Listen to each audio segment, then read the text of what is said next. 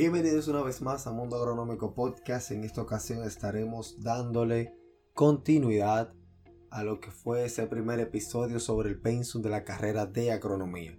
Yo soy Ronnie Díaz y si vienes de ese primer episodio, pues aquí te das cuenta que iniciamos en el sexto cuatrimestre.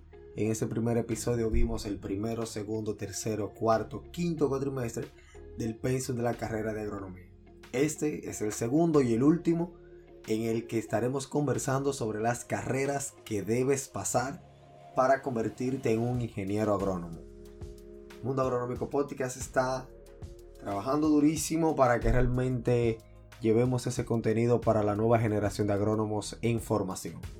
En esta ocasión de inmediato entramos en materia y alrededor del sexto cuatrimestre estarás empapándote de una materia que considero que es esencial fundamental para convertirte en ingeniero agrónomo.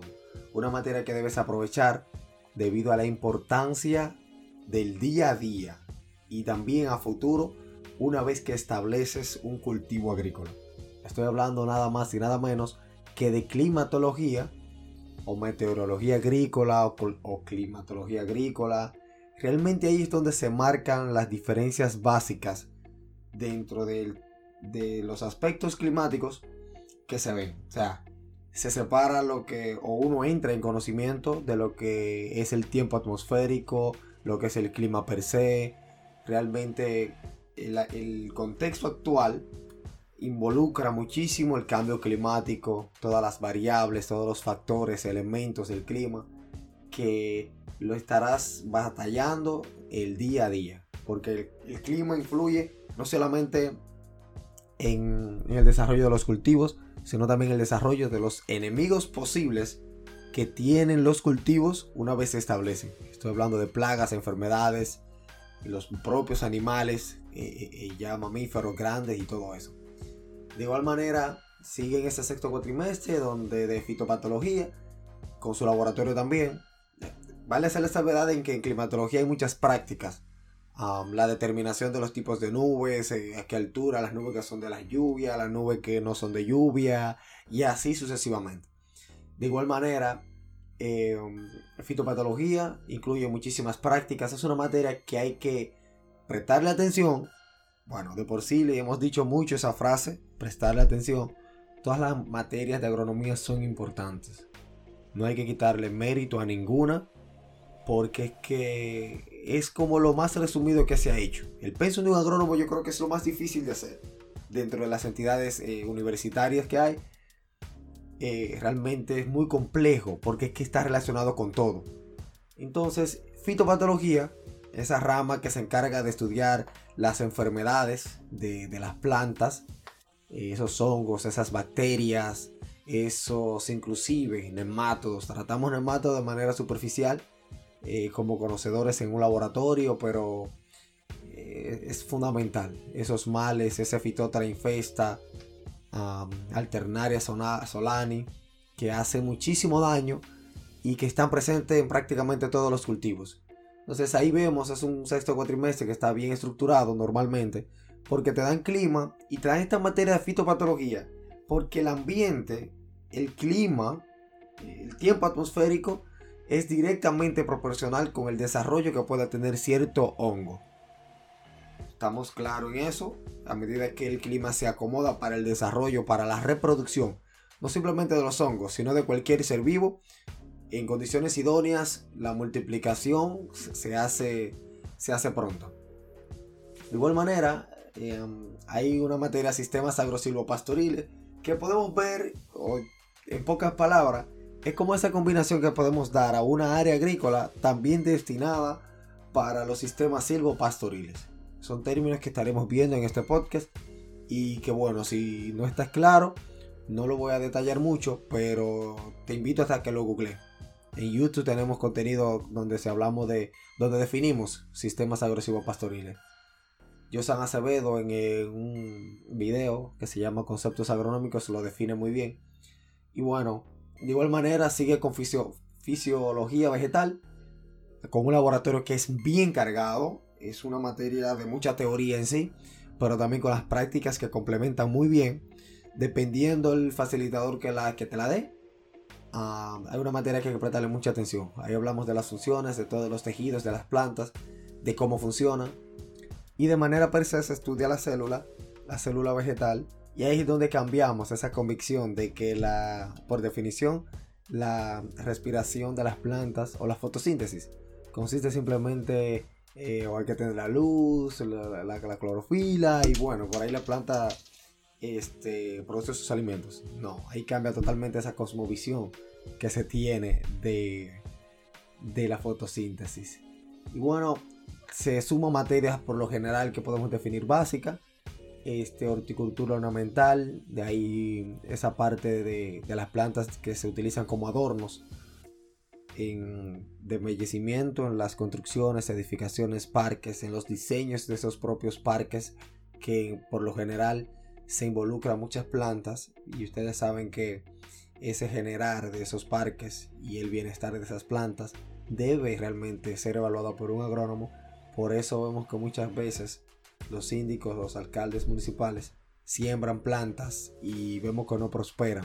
Porque muchas veces siembran una planta porque le dijo fulano se la recomendó, que se, la vio bonito en algún otro lugar, pero ese suelo quizás no responde, ese ambiente no cumple con, los requerimientos de, climáticos de esa planta. De igual se suma, se siguen sumando materias como bioquímica, vemos más a fondo de muchos procesos, los ciclos biogeoquímicos que se involucran muy relacionadas con las plantas, ciclo de Krebs y todo eso. Pasamos a un séptimo cuatrimestre y Aquí el séptimo cuatrimestre yo lo definiría como ese cuatrimestre ya de madurez agronómica. Pues ahí se habla muchísimo de, sigue hablando de materias muy fundamentales, pero de igual manera es como eh, lo, que se, lo que te va a separar, porque ahí la madurez no es una opción, o, tú madura o no madura. Por el tema de que se suman materias como asociatividad y conjuntos productivos, hablamos ahí de cómo se forma un clúster, cuáles clúster hay en el país, eh, la función, o sea, esas funciones de los clústeres, de otros grupos, de, realmente de asociaciones de productores, de, vendedores, de cómo se maneja tal cosa, cómo, cómo circula la miel a nivel nacional, cómo circula el aguacate, los plátanos, cómo se ven, o sea, todos esos conjuntos eh, se ven esos esquemas de, tramitación de productos que, y la formación de esos esquemas que es muy válida. Te topas ahí ya con un reporte profesional 1, que es lo que en muchas, muchas otras universidades, o la mayoría, se habla de un anteproyecto. Eso que tienes que destacar y empezar a formular a fondo. Para lo que se convierte también mal dicho o usado, tesis, que también es otro término que tenemos, estaremos debatiendo eh, de ese uso de esa palabra eh, eh, en, República Dominicana en sí, per se, la agronomía. Y de, igual manera desarrollo rural.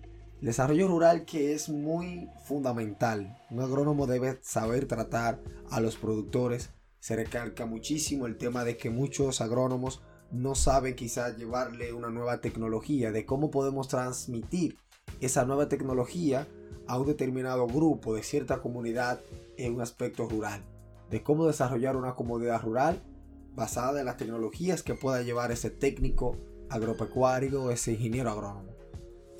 Eh, vemos nutrición vegetal. Nutrición vegetal es como, wow, me quedo sin palabras, no me llega una palabra, pero nutrición vegetal es lo que te, lo que te hace agrónomo, porque ahí tú ves los requerimientos nutricionales Puedes si tienes que marcar una diferencia entre fertilizar y nutrir una planta, que no es lo mismo. Invitaré a José Luis Ciprián para que nos, que nos instruya en ese tema, ingeniero agrónomo que le estaré presentando. Y bueno, nutrición vegetal, ahí sabrás qué, qué cantidad de fertilizante aplicar, qué tipo de fertilizante, en qué concentración, si foliar, si, si, si si edáfica, o sea, una nutrición, cómo, cómo darla. En los laboratorios aprender a hacer esos cálculos de cuando tenemos que aplicar por hilera, cuando es alboleo, eh, lo cultivo que puede quemar cierto fertilizante, las dosis. Es una materia que chulísima, o sea, me quedo corto, no hay palabras para definirla realmente. En ese mismo cuatrimestre vemos ética profesional, porque ya la universidad entiende que en, este, en esta etapa que ha llegado este joven ya es realmente una persona con cabalidad y que está próximo a salir al campo laboral y necesita esa ética profesional. Entomología la vemos, una materia como vemos los insectos, conocemos a fondo los insectos, cómo se reproducen, cómo tratarlos, inclusive cómo combatirlos. Se habla muchísimo de, los ácaros, por realmente los nematodos. Es una materia que muy a fondo necesita su tiempo, que hay que dedicárselo, porque te vas a ver de tú conocer el aparato digestivo de ciertos insectos, cómo tratamos estos insectos y el insecticida cómo debe ser, debe ser sistémico, debe ser de contacto, debe ser, o sea, traslaminar, debe ser de qué composición, en qué concentración, las dosis, cómo usarla. Excelente para el control, cómo convivir con eso. Luego de que esa materia, en los primeros momentos te instruye en, sí la, cómo nace, eh, cuáles han tratado, conocer ciertas plagas y por ahí. Lo más importante entiendo que es eh, el conocer eh, el aparato digestivo, ese aparato bucal de los insectos, que realmente es lo que, lo que a fondo necesitamos, puedo entender. Y de igual manera, fitomejoramiento vegetal, uh, bueno, fitomejoramiento ya de por sí, el mejoramiento de las plantas. Como si eh, una historia muy linda, la historia de, retomamos muchísimo, la parte de biotecnología está muy relacionada, esa evolución que se ha dado a, través de los años, a través de los tiempos, décadas, centenares, que realmente vale la pena estudiar, conocer. Se habla muchísimo de banco de semillas, se habla muchísimo de la bóveda de fin del mundo, término que me sorprendió. Eh, te invito, te invito a que cheques nuestro video sobre la bóveda del fin del mundo. Y realmente conocemos un poco que existe y de, de qué trata eso. Entonces se habla muchísimo a través de, de ese paquete tecnológico que se fue desarrollando para las plantas que podemos conocer hoy como híbridas. Esas plantas que a través del tiempo se pueden decir las plantas tolerantes, cómo se logra todo eso, eh, o sea, cómo mejoramos las plantas, es una materia bien chula que también hay que dedicarle tiempo porque te marca un antes y un después dentro de la carrera.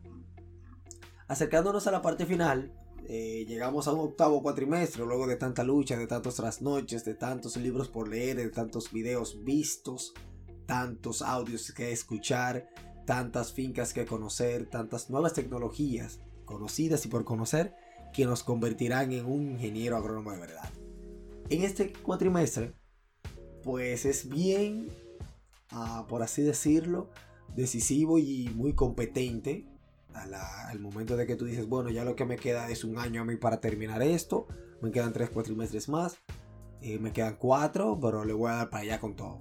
Materias como formulación y evaluación de proyectos, el cómo tú poder, el cómo tú poder realizar un proyecto, cómo tú formulas un proyecto, cómo tú presentas un proyecto de qué manera, qué tengo que tener, los aspectos básicos para presentarle a un futuro inversionista, cómo yo puedo convencer para llevar a cabo este, este proyecto. Que aunque no lo creas, lo vas a necesitar muchísimo. De igual manera con los cálculos, ese presupuesto que debes tener. De igual, hay una materia que la dan, um, por así decirlo, en todas las universidades, que es desarrollo de emprendedores y liderazgo, porque la agronomía es una materia que te permite un abanico enorme de tu poder emprender. Llámese usted, estudiante universitario que quiere poner un negocio, que quiere llegar a financiar, que quiere poner un laboratorio, que quiere poner una venta de suministros, de insumos, que quiere llevar eh, eh, lo que sea, por ahí muchísima, que quiere sembrar cultivos, que quiere desarrollarse en el área de investigación, que quiere ser docente agropecuario, que quiere llevar cursos, o sea, es preciosa esa materia. O sea, desarrollarte como emprendedor. muchas veces necesitamos hacernos líderes. Es una materia que te compete y va de la, muy de la mano con el tema de la formulación y evaluación de proyectos. Hay biotecnología, ya biotecnología te fundamenta muchísimo a nivel de laboratorio, la reproducción de plantas in vitro y todo lo demás. Hay materias agricultura orgánica, ese sentir que debemos tener todos y el aspecto orgánico de producir con menos insumos derivados de petróleo, todos esos temas de esos plaguicidas, reducirlos, hay innumerables. Producción comercial de vegetales y agricultura protegida, cómo podemos producir y comercializar los vegetales que producimos en un ambiente protegido.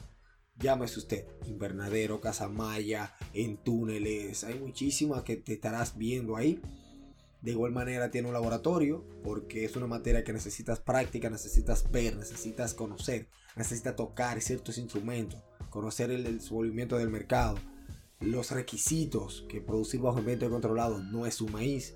Hay que tener ciertos requisitos y cumplirlos a cabalidad. Y todo ese presupuesto que conlleva llevar un, un invernadero, ese ambiente controlado que debemos cuidar. Llegamos rápidamente a un noveno cuatrimestre nos topamos con la materia muy fuerte, hay unos cálculos que hay que respetar, tecnología de riego y drenaje, el riego y drenaje, cómo damos riego, por qué la importancia del drenaje, que debemos tener eso en cuenta en todas las fincas, en todos los proyectos agrícolas.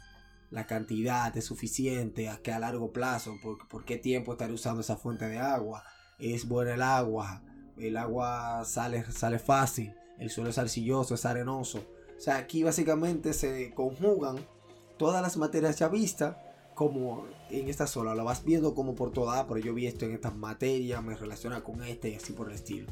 Control de maleza, cómo controlamos la maleza, esas arbences, cómo se desarrollan los tipos de malezas, malezas de hojas anchas, de hojas finas, que debes conocer para el control una vez que estés manejando ciertos cultivos.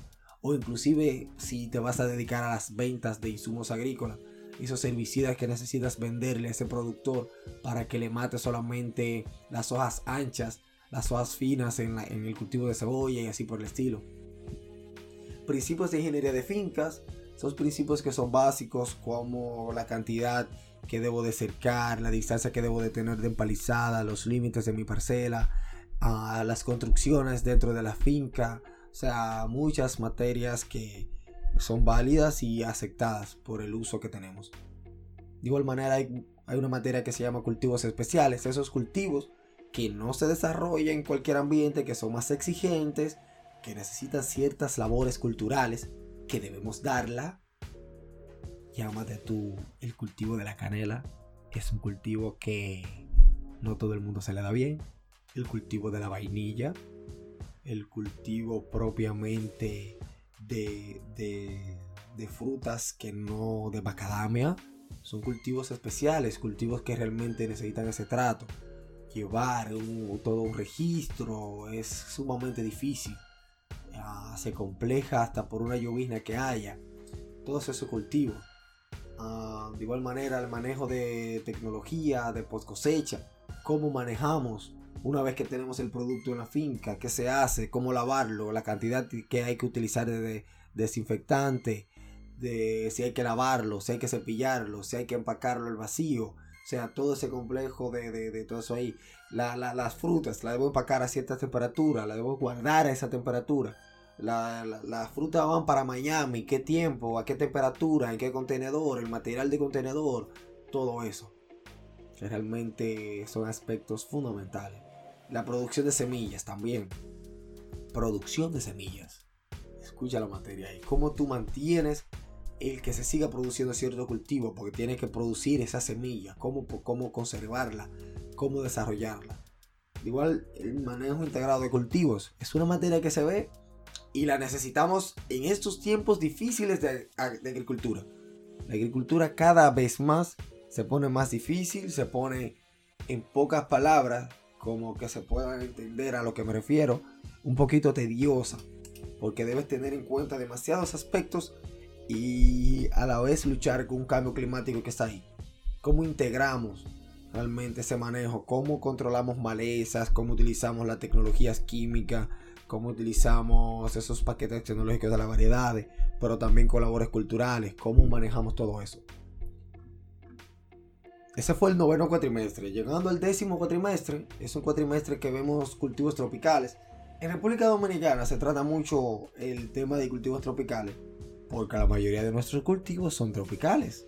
La ubicación nos permite ah, hacer del, trópico y pues los cultivos que debemos prestarle mucha atención son esos, los que se desarrollan en el trópico. el cultivo de mango, cultivo del arroz, todos esos cultivos de, de, de, ají picante que realmente debemos prestar la atención y que están propenderados en esos momentos, a la actualidad del 2022. cultivo de pitahaya, cultivo de la piña, todos esos cultivos. Hay una materia que inclusive en los últimos tiempos debo hacer la salvedad. Se le ha prestado mucha atención. Inclusive la, la FDA tiene programas destinados a a elevar esa parte de, y es las buenas prácticas agrícolas. Que no solamente es una palabrita que la he escuchado mucho, ah, esas son las BPA, pero las BPA necesitan ese uso y quizás esa de que los agrónomos sean entes multiplicadores de las buenas prácticas agrícolas que le estamos necesitando a un punto que estremecedor.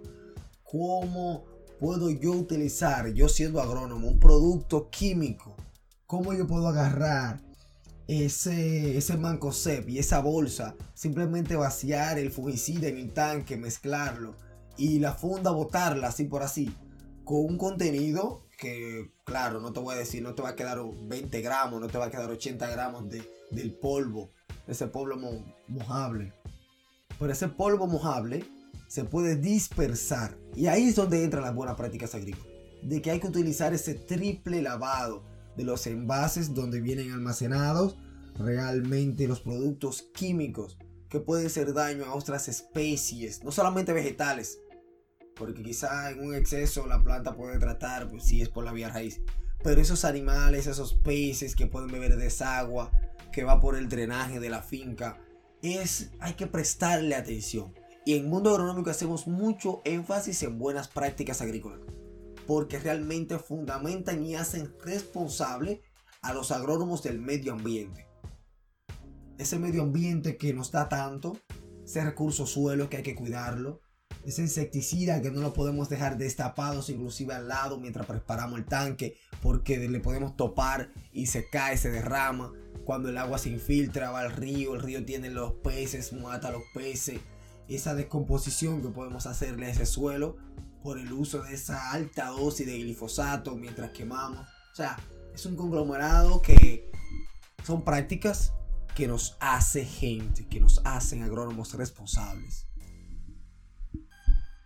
En ese décimo cuatrimestre hay un décimo primer cuatrimestre que ya es donde prácticamente hacemos pasantía, presentamos y desarrollamos nuestro proyecto de grado, ese proyecto, esa siembra que hay que hacer, donde validamos nuestros conocimientos y, que realmente ahí en la pasantía ah, estaremos hablando sobre eso, sobre cómo buscar pasantía y todo eso, porque realmente debemos hacer énfasis en que la pasantía no es simplemente para salir y graduarnos, sino también es un espacio que nos permite obtener ciertas experiencias en el campo laboral, laboral prácticamente antes de ser ingenieros, antes de graduarnos. Y hay que aprovecharlo, esos momentos que son muy válidos. Aproximadamente hemos visto a unas 4.700 horas de, de, clases para convertirnos en agronomía, en ingeniero agrónomos. Y dentro de ellas alrededor de un 50 de esas horas prácticas eh, eh, que realmente nos harán validar informaciones, nos harán agrónomos estaremos completando toda esa experiencia. Hasta aquí ha sido todo de este podcast. Te agradezco que haya llegado al final. Realmente es nuestro segundo episodio y último sobre el pensum de la carrera de agronomía. Yo soy Ronnie Díaz y te invito a que si aún no te has suscrito a nuestro canal de YouTube, lo hagas en estos momentos. Ve a YouTube Mundo Agronómico, síguenos en Instagram Mundo Agronómico Oficial, en Facebook. Tenemos un grupo buenísimo y está creciendo y te invito a que seas parte. Nos vemos en una próxima ocasión. Esto fue Mundo Agronómico Podcast. Espero que lo hayas disfrutado y déjanos por ahí debajo si realmente te sirvió la información, en qué otros aspectos podemos eh, darte información, podemos seguir compartiendo. Así que un abrazo. Espero poder algún día conocerte. Yo soy Reni Díaz desde República Dominicana para el mundo agronómico.